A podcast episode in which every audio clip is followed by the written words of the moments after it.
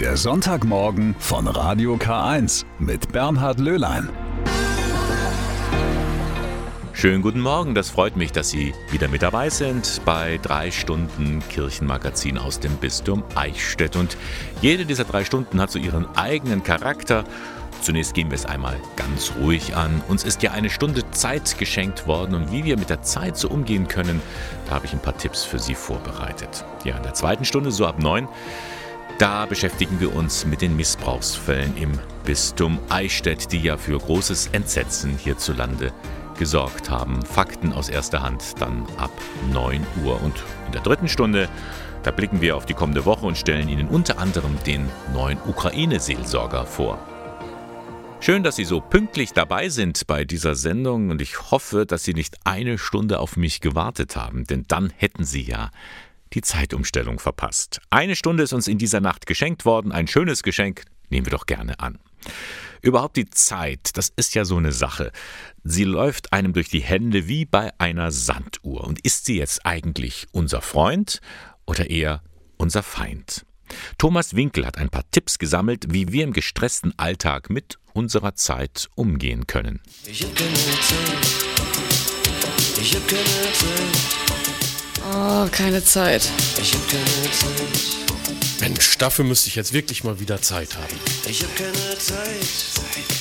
Ich kann jetzt absolut nicht. Ich hab keine Zeit. Ich hab keine Zeit. Zeitmangel. Das muss gar nicht sein, sagt Unternehmensberater Bernd Witschier. Ich versuche wirklich meinen Tag so zu planen, dass ich zum Beispiel abends Ruhe und Muße habe und nicht immer wieder in diesem Hamsterrad dran bin. Wenn man das sozusagen thematisieren möchte, dann ist das für mich ein wichtiges Thema. So wichtig, dass der Theologe Mitglied ist im Verein zur Verzögerung der Zeit. Den gibt's wirklich und er will Menschen Tipps geben, wie sie ihre Zeit besser nutzen können. Ohne komplizierte Tricks, sondern einfach mal gucken. Wie gestalte ich meinen Tag? Wie gehe ich auch mit mir selber um? Gehe ich liebevoll mit mir um? Oder setze ich mich ständig selbst unter Stress? Was tue ich für mein Wohlbefinden? Was tue ich für das Wohlbefinden der anderen? Ja, wie bei einem TÜV sozusagen, um mich wirklich zu befreien. Dann tickt jeder gleich ganz anders, egal ob Hausfrau oder Managerin, Busfahrer oder Beamter. Wobei klar ist, man kann nicht mehr Zeit machen, aber mehr aus der Zeit machen. Wenn ich vom reinen Zeitbegriff ausgehe, dann sind 60 Minuten 60 Minuten. Aber ich denke, meine Einstellung in der Zeit, die kann ich sehr wohl beeinflussen. Ich kann Dinge langsamer tun. Ich kann mir Zeit nehmen, mit meinen Kindern was zu machen. Ich kann mir Zeit nehmen, mit meinen Mitarbeitern zusammen Kaffee zu trinken und eben nicht nur Hop-Hop zu machen. Leichter gesagt als getan, denn viele müssen im Alltag schlichtweg funktionieren. Das fängt damit an, wenn man Kinder hat, dann hat man einen bestimmten Job. Man muss morgens zur bestimmten Zeit pünktlich da sein. Man kann nicht einfach frei machen, wenn man gerne frei machen möchte. Man kann nicht die Arbeit einfach liegen lassen. Das heißt also, die Zwänge sind einfach da. Also alles zu seiner Zeit. Mal Schneckentempo, mal Affenzahn. Wir sollten weder das eine noch das andere verteufeln. Ich bin der Meinung, es gibt Situationen, da ist Geschwindigkeit gefragt. Und dann gibt es Zeiten, wo Geschwindigkeit überhaupt nicht gefragt ist. Wenn sich das richtig eingependelt hat, ist der Umgang mit der Zeit bald kein Problem mehr, behauptet zumindest Witschier und verrät seine Anleitung zum Glücklichsein. Erfüllte Zeit ist für mich die Zeit, wo ich auch Zeit nicht nur für mich habe, sondern ich auch Zeit für andere habe. Ob das jetzt die Familie ist, ob das Freunde sind. Ich möchte gerne mein Leben so gestalten, dass die Zeiten, die ich mit Personen verbringe, mit Menschen verbringe, nicht zeitlich gestresst sind. Ja. Many times I found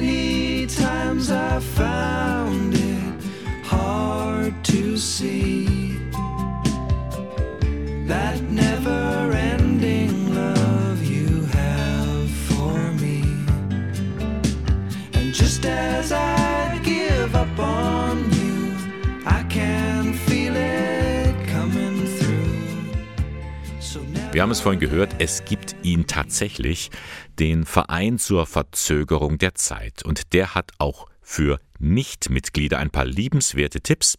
Die finden Sie im Internet unter zeitverein.de. Da gibt es zum Beispiel eine Not-to-Do-Liste oder ein Kein-Kaufszettel. Also schenken Sie sich und anderen Zeit. Eine Stunde ist uns heute ja schon mal geschenkt worden. Time after Time, Cindy Lauper heute am Sonntagmorgen. Eine Stunde mehr. Können wir gut gebrauchen, nehmen wir also gerne an, denn von der Zeit haben wir ja immer zu wenig. Gerade wer sich ehrenamtlich engagiert oder wer Angehörige hat, die man pflegen muss, dann wird die Zeit knapp und man hat auch immer weniger Zeit für sich selbst. Was tun? Ganz einfach, sich selbst einmal etwas Gutes tun. Das zumindest empfiehlt der Schweizer Theologe und Buchautor Pierre Stutz. Er will Mut machen und er drückt das so aus. Die göttliche Kraft in sich entdecken, auch und gerade wenn der Alltag, also der ganz normale Wahnsinn, über einen zusammenbricht. Es ist eigentlich eine Binsenwahrheit. Ich kann nur geben, wenn ich selber wieder geschöpft habe. Und viele Menschen, die sich auch aufopfern mit der Zeit, kann dann sehr auch so eine Aggressivität oder, oder dass man dann immer den anderen Vorwürfe macht. Ich weiß, wie schwierig das ist in der komplexen Berufswelt und Familienwelt, aber es lohnt sich und ich sage auch, es ist möglich, sich kleine Nischen zu schaffen mit kleinen äh, Körperübungen, Durchatmungsübungen, wo ich gut für mich sorge. Diese kleinen Nischen, die ergeben sich im Alltag wie von selbst, meint Pierre Stutz. Also zum Beispiel, wenn ich mit dem Hund mal zum Spazieren rausgehe oder Treppen steige. Einfach mal bewusst langsamer gehen. Ich liebe zum Beispiel, ich übe die selber ein, wenn, wenn ich an Bahnhöfen stehe und warten muss. Äh, Im Qigong gibt es so eine ganz kleine Übung, die Hände zu reiben. Nach außen sieht das ganz locker aus. Es geht darum, wieder in den Energiefluss zu kommen. Also für mich jetzt auch spirituell ausgedrückt, es geht darum, sich zu erinnern, dass der Atem Gottes immer wieder, immer schon da ist. Den Atem Gottes in sich spüren, das ist ein schönes Bild, aber auch ein gewagtes. Gott in mir? Hm. Viele Menschen können das gar nicht annehmen. Sie sehen sich eher als diejenigen, die immer zu kurz kommen. Bei allen anderen klappt alles im Leben, bei mir nicht. Diese Haltung kann man ändern. Das ist eine ganz zentrale, finde ich, Lebenseinstellung, eben wie ich das so nenne, nicht in der Opferrolle sein. Oder ich kann mich ein Leben lang durchjämmerle, jammern, jammern, jammern. Oder ich kann sagen, nein, ich sehe, was heute möglich ist. Und ich danke für das. Und ich nehme aber auch an, dass ich wie andere Menschen begrenzt bin. Ich nenne das so sehr gerne äh, das Glück der Unvollkommenheit. Es muss also nicht alles perfekt sein. Nicht im eigenen Leben, nicht im Beruf, nicht in der Familie. Fehler dürfen gemacht werden. Ein Leben, wo alles gelingt, das, das gibt es nicht aus meiner Sicht. Das ist eine Überforderung. Und das heißt aber nicht, dass ich einfach alles äh, laufen lasse, sondern es ist eben für mich diese Haltung, auch wenn ich das Beste gegeben habe, es darf bruchstückhaft sein und das lässt mich menschlich werden und dann begegne ich auch den Fehlern der anderen eben anders und nicht mit diesem äh, abwertenden Blick so. Soweit Pierre Stutz mit einigen Anregungen, mit liebevollem Blick mal auf sich selber schauen. Das ist das beste Heilmittel, um seelisch gesund zu bleiben. Einzunehmen täglich. Mit positiven Nebenwirkungen ist zu rechnen. In den vergangenen Wochen haben wir ja immer wieder über den Monat der Weltmission berichtet. Einmal im Jahr, immer im Oktober, stellt das Hilfswerk Missio Projekte aus einem bestimmten Land vor. In diesem Jahr war es Kenia und das Bistum Eichstätt war Gastgeber für die vielen Gäste, die aus Kenia gekommen sind. Am vergangenen Sonntag war der Höhepunkt im Liebfrauenmünster in Ingolstadt ein Gottesdienst mit vielen Gästen. Den Monat der Weltmission fasst noch einmal Annika Teiber-Groh für Sie zusammen. Weltkirche ist lebendig. Das sieht man zum Beispiel im Liebfrauenmünster in Ingolstadt. Mit einem großen Festgottesdienst feiern Mission München, das Bistum Eichstätt und die kenianischen Gäste den Weltmissionssonntag. Kenia ist in diesem Jahr das Schwerpunktland der Missio-Aktion. In die Hauptstadt Nairobi flüchten täglich viele Menschen aus dem Umland vor Perspektivlosigkeit, Gewalt und Dürre. Das ist auch eine Folge des Klimawandels, wie der Eichstätter Bischof Gregor Maria Hanke in seiner Predigt betont. Ja, ich denke, wir brauchen in der westlichen Welt äh, neue Parameter für unser wirtschaftliches Handeln, damit wir nicht durch unseren Wohlstand die Klimafolgen äh, schwerpunktmäßig denen auflasten, die am wenigsten vom Wohlstand haben. Den ganzen Oktober über waren die Gäste aus Kenia im Bistum Eichstätt unterwegs. Charles Sendegeya zum Beispiel stellte in der Maria Ward Realschule in Rebdorf sein Projekt in Nairobi vor. Die Organisation TUSA ist ein Netzwerk von Geflüchteten für Geflüchtete. Sendegeya erzählt den jungen Menschen, dass er selbst wegen Krieg und Völkermord aus seiner Heimat Ruanda fliehen musste. Deshalb setzt er sich nun für andere Geflüchtete ein. Das Gespräch mit den Schülerinnen ist für ihn keine Einbahnstraße. Ich lerne eher von ihnen, denn ich glaube, sie haben ganz viel Energie. Sie sind die nächste Generation, die die Verantwortung übernimmt. Ich mag es, mich mit Leuten zu verbinden, die sich für Gerechtigkeit und Frieden einsetzen. Die Frage ist, wie können wir als Menschen zusammen geringe Ressourcen, die uns anvertraut sind, so gebrauchen, dass wir uns ein Leben aufbauen können, das wir genießen können. So that we build lives and be in a world where uh, we can enjoy. Die Jugendlichen aus den 10. Klassen nehmen einige Eindrücke mit. Ich fand es sehr informativ, es war sehr inspirierend. Er, hat, er war selber sehr überzeugt von dem, was er tut. Das ist auch wichtig in seiner Arbeit. Und ähm, er hilft den Leuten, aber er gibt ihnen die Chance, sein, das eigene Leben wieder aufzubauen. Am meisten hat mich beeindruckt seine positive Lebenseinstellung und wie er den Menschen vor allem in Kenia halt hilft. Die Hoffnung nicht aufgeben, sich einsetzen für eine bessere Welt. Das tun die Gäste aus Kenia in ihrer täglichen Arbeit. In Zusammenarbeit haben Missio München und das Referat Weltkirche des Bistums Eichstätt in den vergangenen Wochen Workshops, Vorträge und Austausch organisiert. So bleibt es nicht bei trockenen Fakten damit eben gerade diese Verbindung auch ein bisschen äh, deutlicher wird, um nicht nur einfach immer wieder per Austausch, per Brief oder sonstige Dinge dann vielleicht das ein oder andere zu handeln, sondern persönliche Begegnung, denke ich, ist eines der wichtigsten, was wir eben auch als katholische Kirche weltweit eben auch immer wieder anstreben, weil in der Begegnung miteinander, denke ich, vieles auch miteinander auf den Weg gebracht werden kann und auch so manches Vorurteil vielleicht aus dem Weg geräumt werden kann.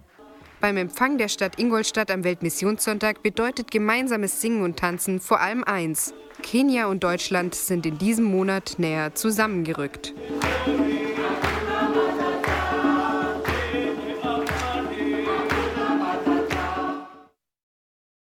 Heute Nacht also war die Zeitumstellung. Wir haben eine Stunde gespart. Und dazu passt ja, dass morgen der Weltspartag ist.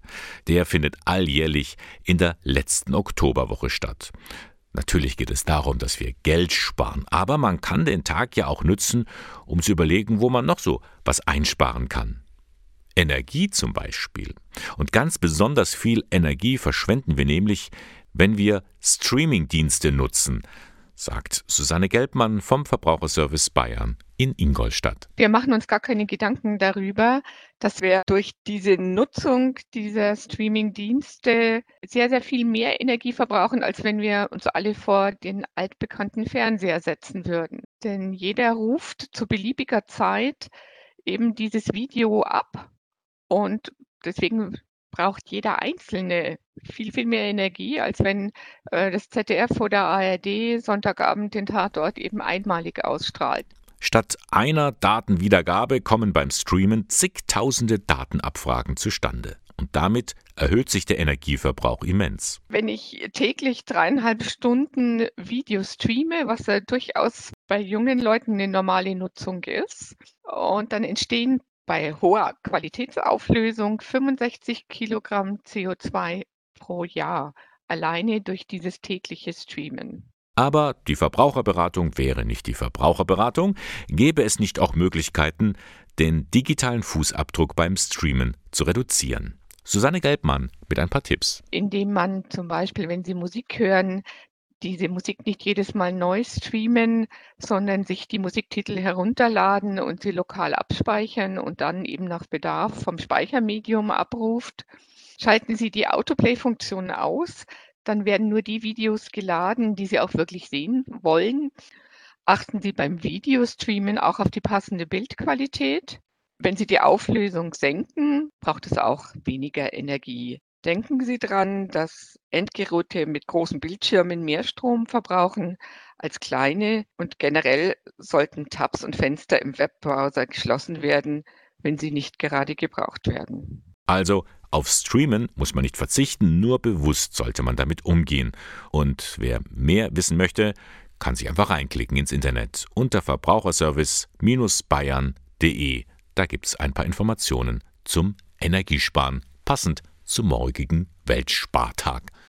Es ist nach wie vor Tagesgespräch in Eichstätt. Überall trifft man Menschen, die es nicht verstehen können, was damals vor über 50 Jahren passiert sein soll.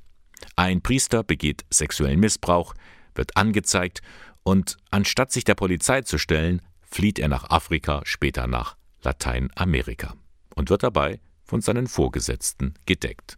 Und dann das Unglaubliche, nachdem die Tat verjährt ist, kehrt er zurück und wird erst in Erzbistum München-Freising und dann in der Diözese Eichstätt wieder als Priester eingesetzt. Ein Skandal, der nun ans Licht gekommen ist. Aber wie geht man heute damit um, mit den Betroffenen? Was tut die Diözese Eichstätt in Sachen Aufklärung? Das erzählt mir jetzt Pia Dickmanns. Sie ist die Pressesprecherin der Diözese Eichstätt und heute bei mir zu Gast im Studio. Schönen guten Morgen, Pia. Guten Morgen. Also, jetzt muss man ja schon nachfragen, warum hat denn die Diözese Eichstätt diese ganzen Vorfälle nicht selbst veröffentlicht? Durchaus eine berechtigte Frage. Die unabhängige Aufarbeitungskommission ist im Grunde genommen am Fall dran. Die UAK Beistedt, kurz gesagt die unabhängige Aufarbeitungskommission, hat im Zuge ihres ganzen Aufarbeitungsprojekts und ihrer ganzen Arbeit im ersten Quartal 22 die gesamten einschlägigen Personalakten schon gesichtet. Da war auch dieser Fall mit drin. Und dann kam jetzt im August der Fide Donum Bericht von Adveniat und der Deutschen Bischofskonferenz. Da geht es um Priester, die ins Ausland geschickt wurden. Daraufhin hat die UAK Eichstätt natürlich gesagt, okay, wir gucken bei uns im Bistum Eichstätt diese Akte nochmal genau an, die unseren Priester betrifft, hat auch Adveniat kontaktiert, hat parallel auch einen eigenen Bericht über die Personalakte, über den Fall geschrieben. Und aktuell wird halt jetzt geprüft, welche rechtlichen Aspekte müssen geklärt werden, um es zu veröffentlichen. Und auch eine rechtliche Prüfung des gesamten Sachverhalts steht noch aus. Das heißt, man wollte das nicht vertuschen, verschweigen, sondern der Medienbericht ist einfach zuvorgekommen. Genau, also im Grunde genommen, die unabhängige Aufarbeitungskommission ist seit Anfang August nochmal explizit an dem Fall dran. Die äh, Bistumsleitung, die wusste auch schon Bescheid, aber ist seit Ende August, Anfang September, hat sie den Bericht der UAK Eichstätt vorliegen, hat im Grunde genommen schon angefangen, die früheren Einsatzorte zu besuchen, um mögliche Betroffene auch zu erreichen, damit diese es halt nicht aus der Presse erfahren, damit sie auch über die Angebotsmöglichkeiten vom Bistum, von der Kirche wissen, wo Betroffene sich melden können. Da ist uns der Donaukurier bzw. die Mediengruppe Bayern einfach zuvorgekommen. Schauen wir nochmal auf diese Besuche, von denen du gerade gesprochen hast.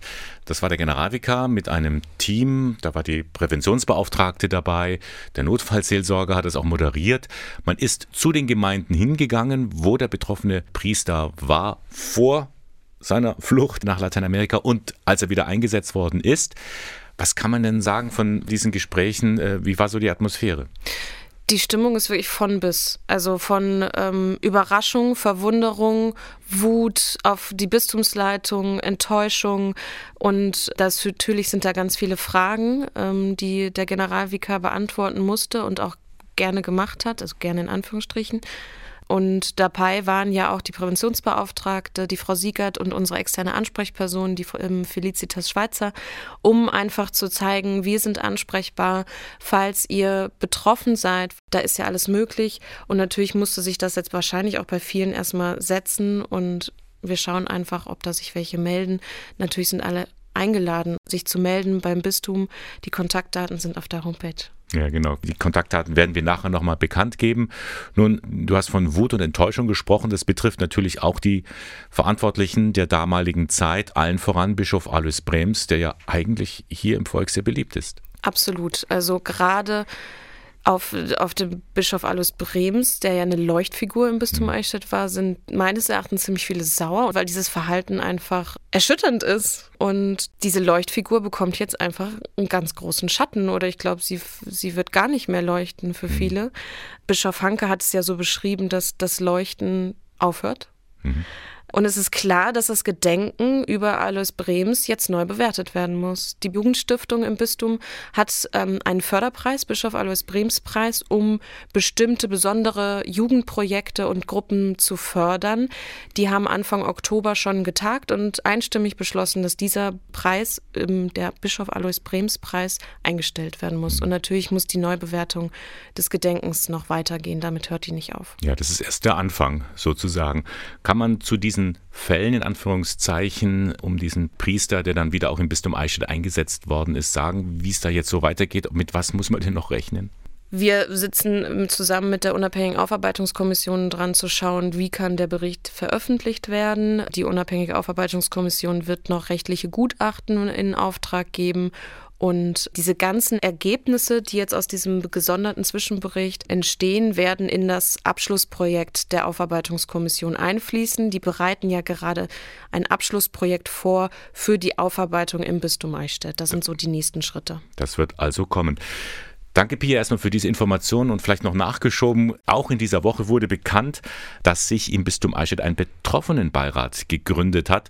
Der hängt jetzt nicht mit diesem Fall zusammen, von dem wir gerade gehört haben, aber was ist dessen Aufgabe?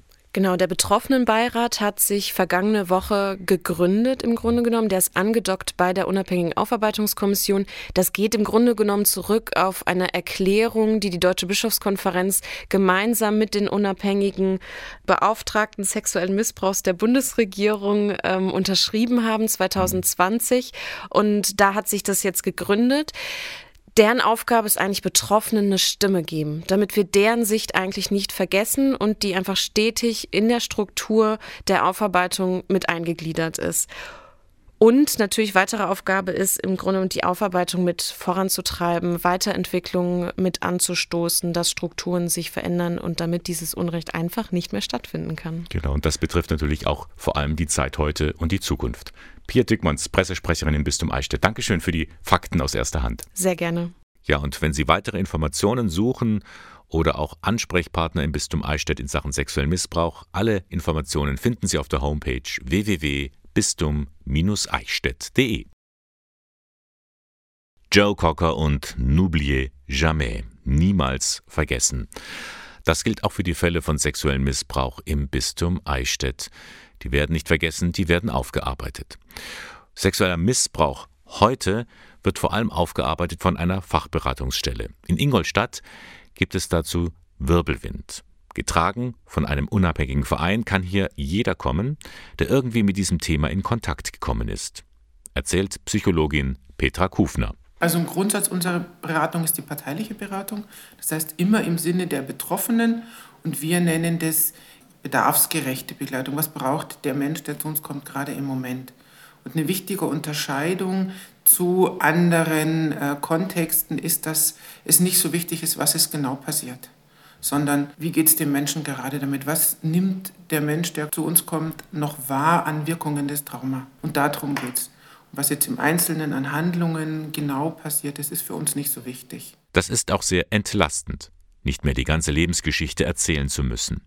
Und auch die Frage, ob es zu einer Anzeige kommt oder nicht, steht gar nicht so sehr im Vordergrund, sagt die Sozialpädagogin Andrea Teichmann. Also wir, wir unterstützen Klientinnen und Klienten dabei, bei diesem Weg. Also auch wenn die Frage im Raum steht, äh, kann, soll, darf äh, ich den Täter noch anzeigen. Wir erleben aber im Alltag oft, dass das nicht die vordringlichste Frage unseres Klientels ist, sondern es geht in der Regel erstmal um eine Aufarbeitung, um ein Begreifen dessen, was ist mir eigentlich passiert wie hat es mein Leben beeinflusst? Wie beeinflusst es mein Leben noch? Wie kann ich mich daraus befreien? Dabei helfen die insgesamt sieben Beraterinnen bei Wirbelwind. Die Gespräche finden in geschützten Räumen statt. Sie strahlen eine angenehme Atmosphäre aus. Gemeinsam mit den Menschen sucht man nach neuen Wegen, ohne Druck oder Zeitrahmen. Einziges Problem, es kommen viele Anfragen. Wir haben momentan durchschnittlich täglich ein bis zwei neue Aufnahmen und können die schwer bewältigen. Das heißt, wir haben im Moment eine Warteliste von circa drei Wochen. Also im ersten Telefonat erklären wir das den Hilfesuchenden. Im nächsten Team wird es besprochen, wer kann diese Neuaufnahme übernehmen, wer kann den Fall übernehmen.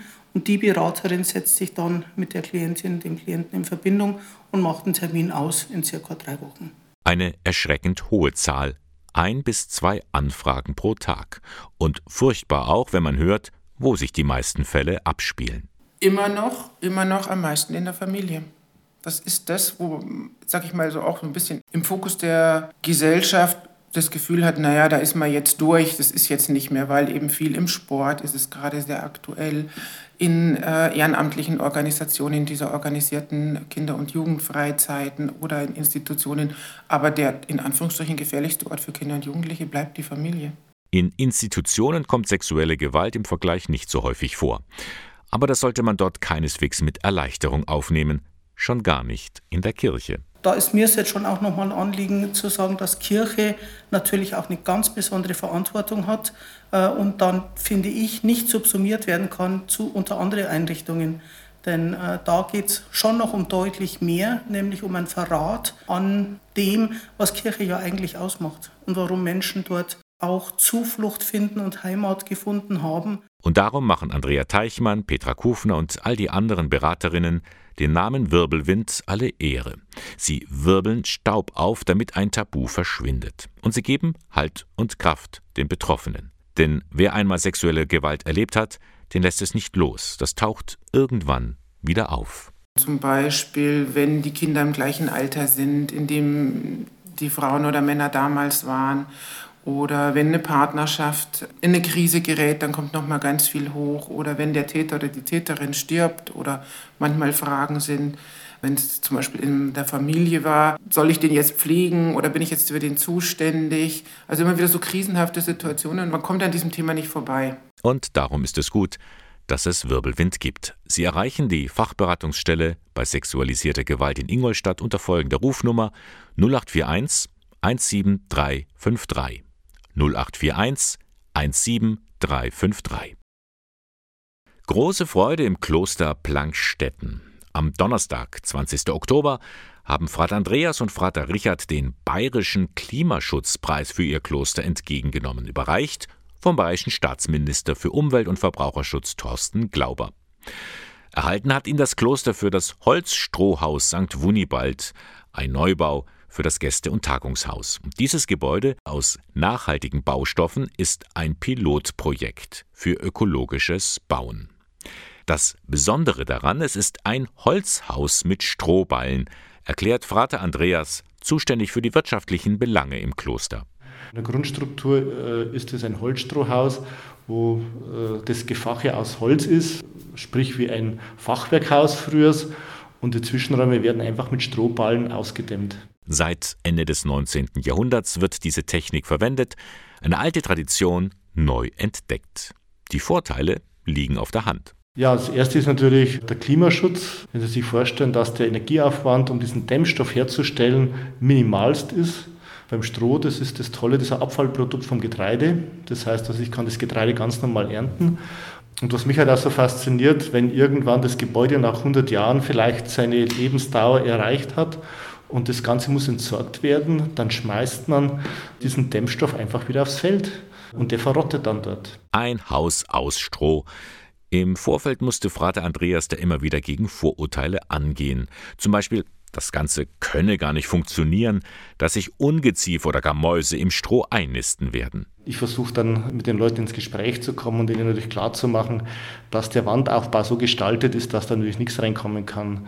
Also das ist äh, analog zu sehen wie heute mit Zellulose-Dämmstoffen, die ja schon viele Jahre im Einsatz sind und wo auch keine Mäuse sich aufhalten. Und so ist nun das größte Holzstrohhaus in ganz Süddeutschland entstanden, gefördert mit EU-Mitteln. Dafür gab es nun den Bayerischen Klimaschutzpreis, ein weiterer Baustein in der ökologischen Ausrichtung des Klosters. Ja, ich denke, Plankstetten als Biokloster oder grünes Kloster, wie wir auch bezeichnet werden, ist prädestiniert als Ort für nachhaltigen Tourismus, weil wir jetzt ganz konkret hier durch dieses Holzstrohhaus natürlich ein Gebäude gebaut haben, das nachhaltig äh, durch die Baustoffe ist, dann durch unsere Energieversorgung. Wir sind mittlerweile von Strom und Wärme komplett autark, äh, erzeugen unseren Strom und die Wärme regenerativ und bis hin zu unserem äh, hundertprozentigen Bioessen, das in unserem Gästehaus angeboten wird. Das Strohballenhaus im Kloster Plankstetten. Wer sich weiter informieren möchte, klickt einfach auf die Internetseite www.kloster-plankstetten.de.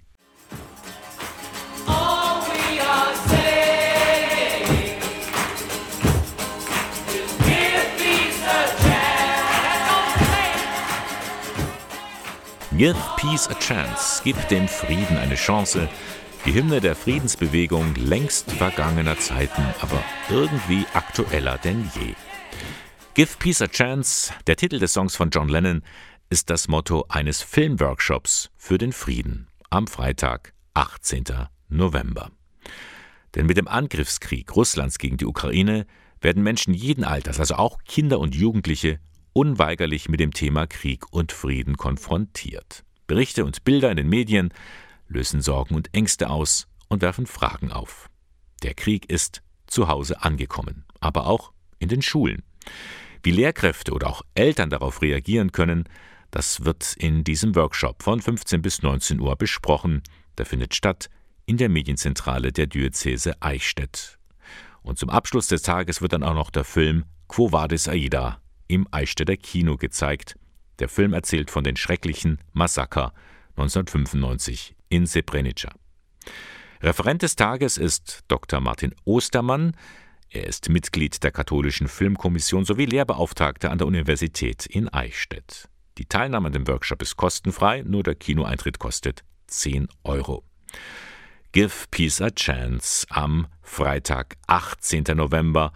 Um 15 Uhr geht's los in der Medienzentrale der Diözese Eichstätt in der Luitpoldstraße 2. Melden Sie sich einfach vor an.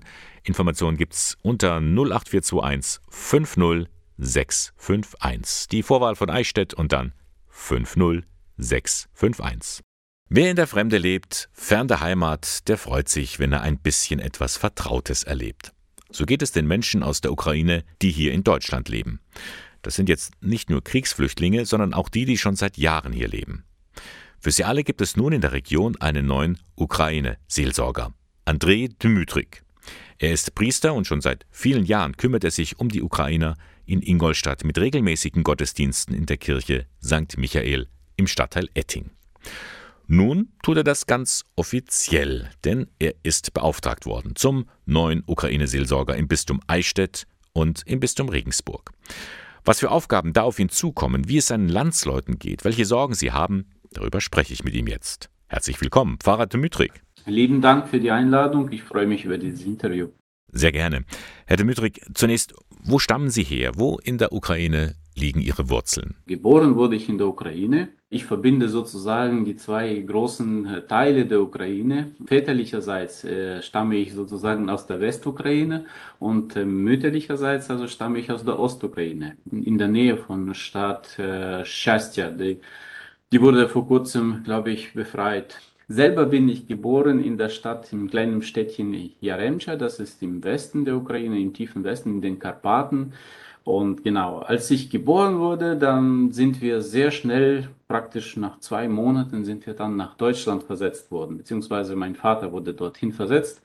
Also verbindet mich also meine Lebensgeschichte mit Deutschland äh, sehr, sehr tief. Also und ich habe so den größten Teil meines Lebens habe ich in Deutschland verbracht. Das heißt, Ihr Vater war bei der sowjetischen Armee und wurde in der damaligen DDR stationiert und daher können Sie auch so gut Deutsch. Genau, wir waren damals in der DDR stationiert, in äh, Thüringen, äh, beziehungsweise in der Stadt, zuerst mal in der Stadt Rudolstadt, fünf Jahre und das zweite Mal äh, in der Stadt Jena. Sie haben sich dann später entschieden, Priester zu werden. Sie gehören der ukrainischen griechisch-katholischen Kirche an. Was ist jetzt an dieser Kirche so besonders? Das ist eine katholische Kirche im byzantinischen Ritus. Das ist so eine kleine, kleine Brücke zwischen der Orthodoxie und dem, dem äh, der katholischen Kirche. Besonderheit der Kirche, naja, das ist wahrscheinlich ihre tiefe Spiritualität, byzantinische Spiritualität. Das ist einerseits, aber andererseits oder sozusagen wiederum ist es auch eine moderne Kirche, beziehungsweise eine Kirche, die im Einklang mit der Katholizität nach neuen Evangelisierungsmöglichkeiten sucht, ständig sucht, nach neuen Pastoralzugängen, nach neuer Pastoral. Von daher ist es schon, glaube ich, eine Bereicherung der Weltkatholizität. Studiert haben Sie ja zum großen Teil auch in Eichstätt im Collegium Orientale. Sie waren dann in München bis September dieses Jahres Kanzler für die ukrainisch-katholische Kirche und haben von dort aus auch schon die Ingolstädter Gemeinde betreut. Jetzt sind Sie zum Seelsorger für die Bistümer Eichstätt und Regensburg ernannt worden. Was werden Ihre Aufgaben sein? Die Schwerpunkte, das ist natürlich jetzt äh, die Nähe des Seelsorgers den Menschen äh, klarzumachen, dass der Seelsorger jetzt vor Ort ständig da ist, also dass der Priester jetzt nicht aus München ständig irgendwo anreisen muss, sondern dass er ganz schnell irgendwo hinkommen kann und dann entweder ein Seelsorgegespräch führen oder ein Beichtgespräch oder Krankensalbung, je nach, je nach, je nach Möglichkeit natürlich. Und ja, das sind so die Prioritäten. Die Gemeinde sammeln, um das Gemeindeleben zu intensivieren, so würde ich das formulieren. Also das, das sehe ich für mich als äh, die erste Priorität jetzt für die nächsten Jahre.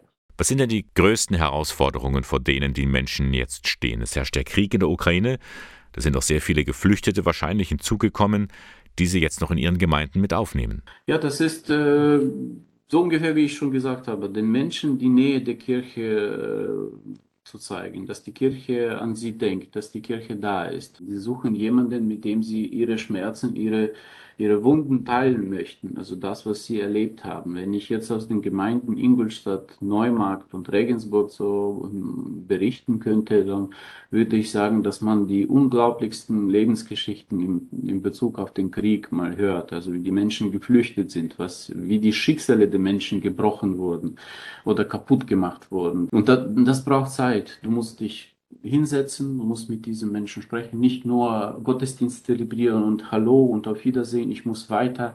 Nein, so wird es, so wird es nicht funktionieren. Man muss sich Zeit nehmen, man muss mit den Menschen reden, man muss die, man muss denen zuhören und man muss versuchen, denen irgendwie zu helfen. Das also sind so Schicksale, für die Sie da sind. Wie sieht es aber, Herr Dmytrik, mit Ihrem eigenen Schicksal aus? Sie haben doch bestimmt noch Verwandte in der Ukraine. Was kriegen Sie da mit? Ich habe Verwandte in der Ukraine, beziehungsweise ähm, die Familie meiner Frau, die sind alle noch in der Ukraine. Und äh, da ist es schon natürlich, dass man äh, auch äh, mitbangt und man, man denkt an sie, man, man ruft sie jeden Tag an, man fragt, wie, es, geht es euch, was, was ist Neues, was gibt's Neues, wie sind die Nachrichten, ungefähr so.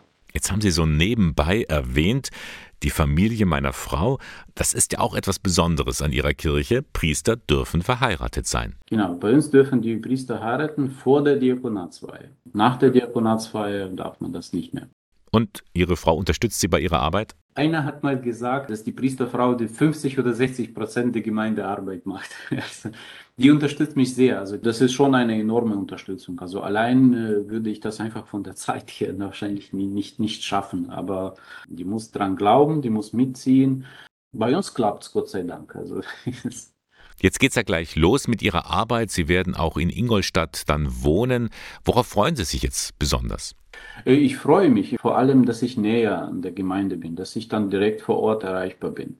Und äh, mal schauen, also ich bin da guter Hoffnung, dass es gut funktionieren wird. Ja, Pfarrer Dmytrik, vielen Dank für das Gespräch und Ihnen alles Gute. Herzlichen Dank. Auch. Das war Andrei Dmytrik. Er ist der neue Seelsorger für die ukrainischen Gemeinden in den Bistümern Eichstätt und Regensburg. Das Gespräch haben wir vor der Sendung aufgezeichnet.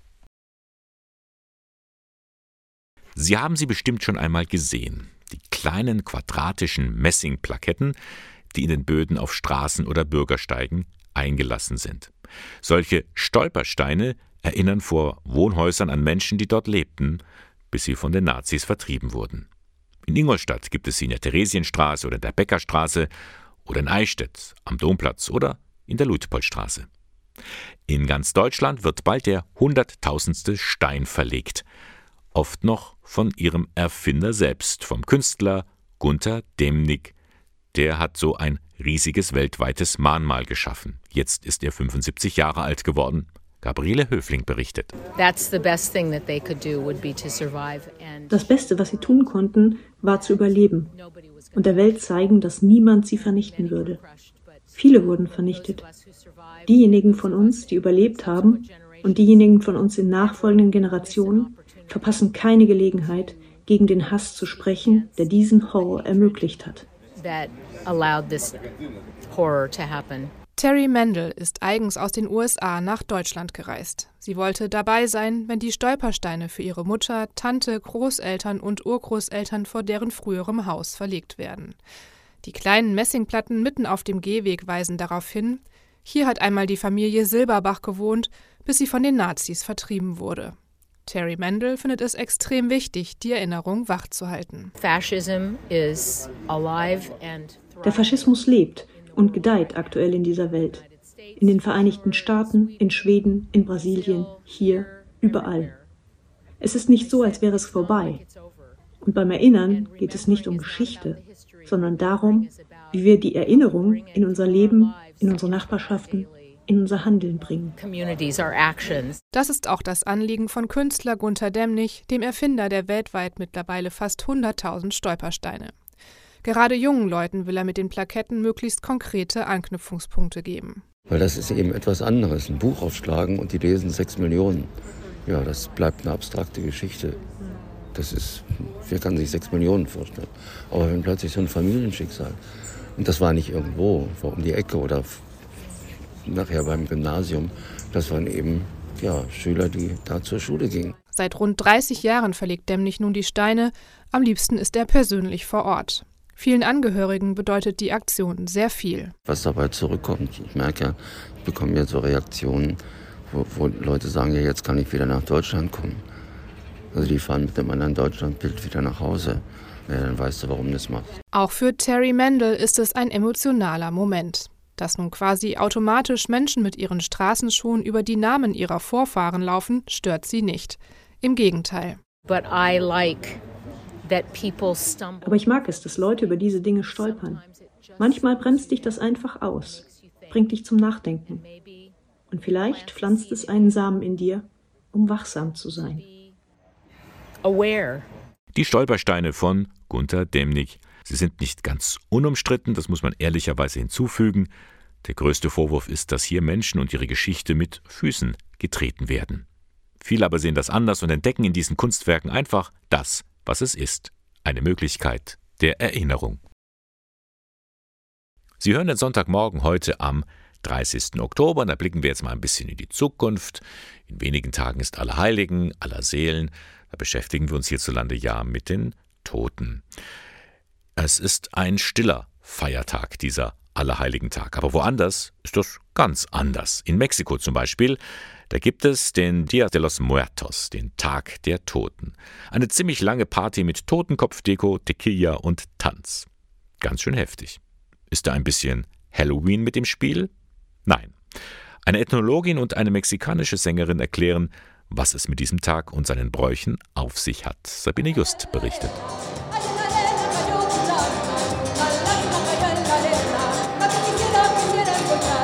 Ganz klar, hier gibt es eine Party und das an Allerheiligen.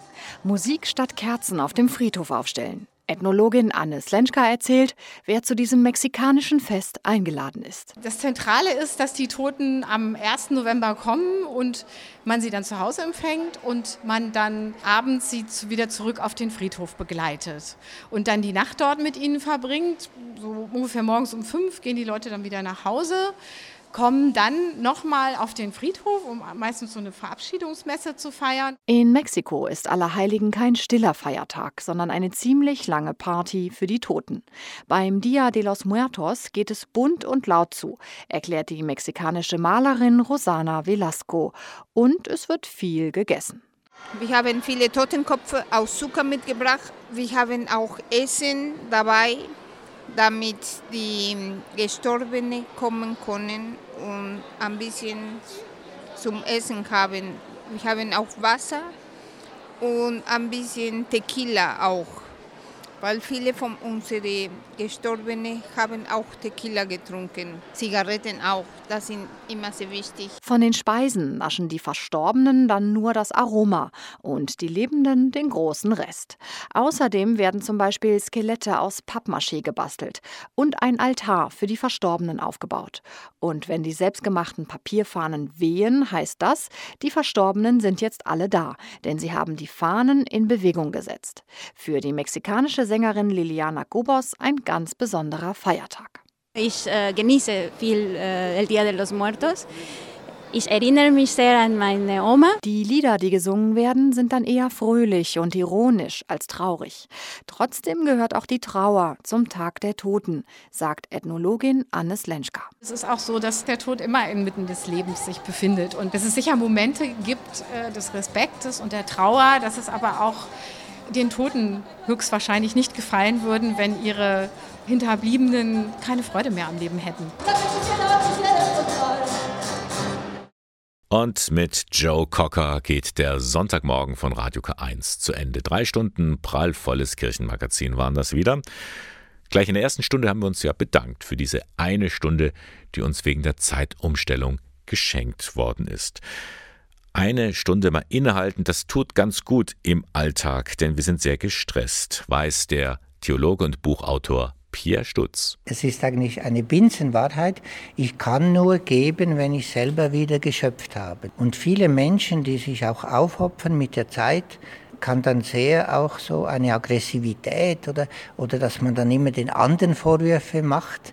Ich weiß, wie schwierig das ist in der komplexen Berufswelt und Familienwelt.